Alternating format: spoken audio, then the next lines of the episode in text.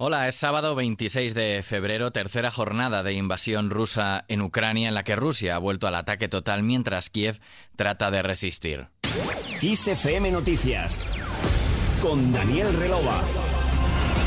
El Ministerio de Defensa de Rusia ha ordenado la reanudación de la ofensiva militar en Ucrania que se retomará en todas las direcciones tras el supuesto rechazo del presidente ucraniano Volodymyr Zelensky a la propuesta de diálogo planteada desde Moscú. El Kremlin asegura que el presidente de Rusia Vladimir Putin dio orden el viernes de paralizar las operaciones para dar una oportunidad a las negociaciones. Hoy el Ministerio de Defensa ruso ya ha dejado claro que la guerra no cesa. Por su parte, Zelensky ha asegurado que sus tropas han hecho descarrilar el plan de ataque contra la capital ucraniana.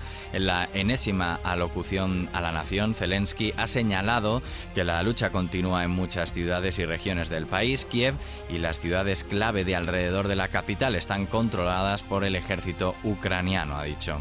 Desde Estados Unidos, el Pentágono ha afirmado que las tropas rusas están cada vez más frustradas por la falta de progreso en su ataque a Ucrania y los mayores combates se centran en torno a la ciudad de Yarkov, en el noreste del país. No obstante, remarcó que el ataque militar ruso contra Ucrania avanza en tres ejes desde Bielorrusia, en el norte, desde la región rusa de Belgorod, en el noreste, y desde Crimea, en el sur. Y España prepara ayuda para Ucrania y garantiza la seguridad en las fronteras son 20 toneladas en este primer envío de material fundamentalmente eh, médico y de medicinas. Estamos también en estos momentos muy pendientes de los dos convoyes eh, que llevan a los últimos españoles que eh, expresaron su voluntad de abandonar Ucrania uno de ellos está a punto ya de cruzar la frontera con algo más de 50 españoles. Van acompañados por geos que se enviaron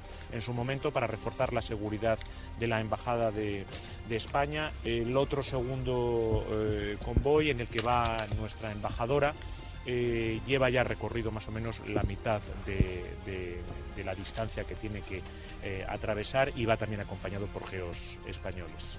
Hemos escuchado al ministro de Asuntos Exteriores, Unión Europea y Cooperación, José Manuel Álvarez, en la base aérea de Torrejón de Ardoz, donde asistió este sábado a la recepción del material sanitario para ese primer envío de ayuda humanitaria a Ucrania. En sus declaraciones a los medios también ha mandado un mensaje de total tranquilidad y ha afirmado que la seguridad de los españoles está completamente garantizada. Y la ministra de Defensa, Margarita Robles, ha anunciado hoy en televisión española el envío de más tropas militares españolas a la las fronteras con Ucrania para evitar que Rusia intente invadir otros países limítrofes y ante esta situación que considera preocupante ha afirmado que Putin no puede quedar impune. La escuchamos. Hoy es Ucrania, pero los riesgos de otros países limítrofes eh, que no pertenecen a la Alianza Atlántica, pues ahí están. Así que la situación es francamente muy, muy preocupante y la condena más enérgica tanto de la Unión Europea como de la OTAN tiene que seguir vigente. Las sanciones más duras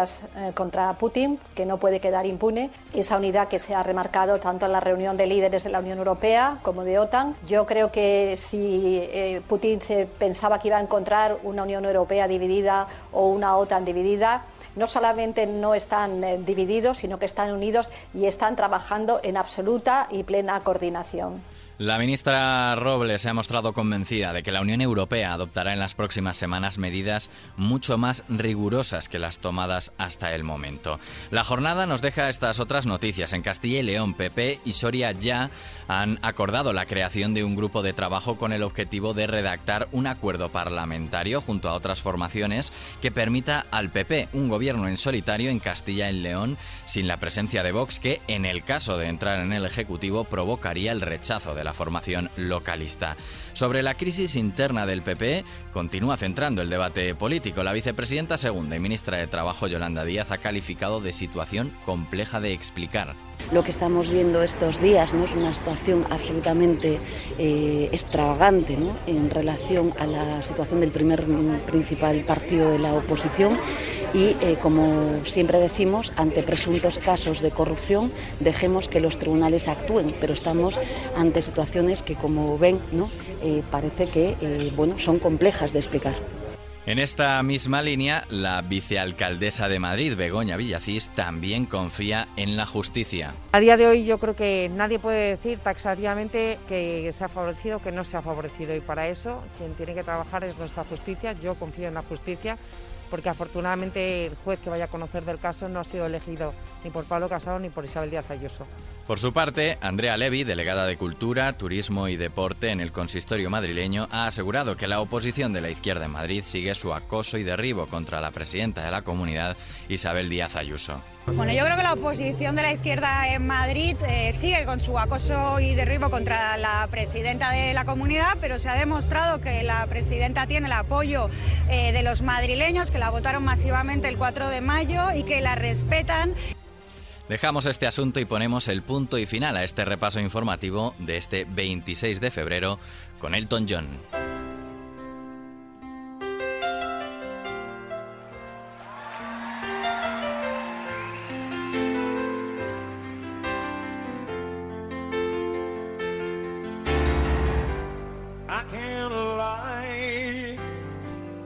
Escuchas Don't Let the Sun Go Down on Me, un éxito de 1974 del cantante británico y que anoche dedicó a la población ucraniana en un concierto en Newark, New Jersey, en Estados Unidos, en su gira de despedida de los escenarios. Durante el espectáculo, Elton John se tomó un momento para expresar su solidaridad con el pueblo de Ucrania y unirse a las voces alrededor del mundo que han condenado la invasión rusa en este país. También tuvo tiempo para referirse al presidente ruso Vladimir Putin como un pequeño bastardo.